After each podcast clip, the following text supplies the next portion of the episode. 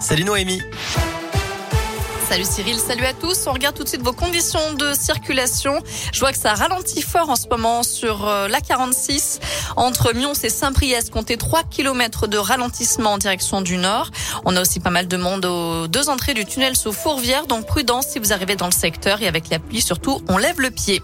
À la une, des flammes, de la fumée et du bruit. Un incident s'est produit hier à la raffinerie totale de Fézin. L'unité de vapocraquage a dû être temporairement arrêtée et au redémarrage, les torches peuvent être plus sollicitées qu'en marche normale, selon le pétrolier. Autrement dit, les torches risquent de brûler un peu plus qu'habituellement pour évacuer l'excédent de gaz. La qualité de l'air autour du site est surveillée en permanence par les stations de contrôle d'air d'Atmo Auvergne-Rhône-Alpes. Une voiture criblée de balles dans le quartier de la Duchère hier soir dans le 9e arrondissement de Lyon. D'après Lyon Mag, il pourrait s'agir d'un règlement de compte. Une balle perdue s'est retrouvée dans l'appartement d'un riverain. Il n'y aurait pas eu de blessés. Une enquête est ouverte pour tentative de meurtre. Une nouvelle réunion publique ce soir sur l'expansion de la ZFE. Les habitants de Bron sont invités à une réunion d'information sur cette zone à faibles émissions et la fin des véhicules diesel envisagés pour 2026. La réunion, c'est à partir de 19h ce soir en visioconférence.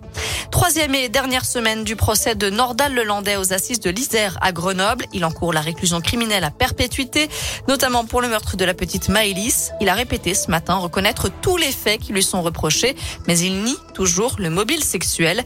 Il devrait être fixé sur son sort euh, vendredi. Au moins sept morts, dont deux enfants. C'est le bilan provisoire de l'incendie survenu la nuit dernière à Saint-Laurent de la Salanque, dans les Pyrénées-Orientales.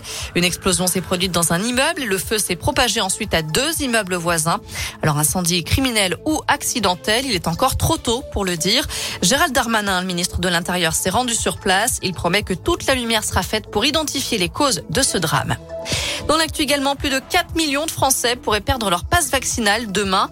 À partir de cette date, la dose de rappel doit être réalisée au plus tard 4 mois au lieu de 7 après la dernière injection de vaccin, sauf pour ceux qui ont été infectés entre-temps. Claude Guéant, hospitalisé d'urgence, l'ex-ministre de l'Intérieur de subir une opération chirurgicale à la veille de son procès pour escroquerie de frais de campagne. Ce procès pourrait donc être reporté, incarcéré pendant deux mois à la prison de la santé. Claude Guéant est sorti mercredi, il souffrirait de problèmes cardiaques.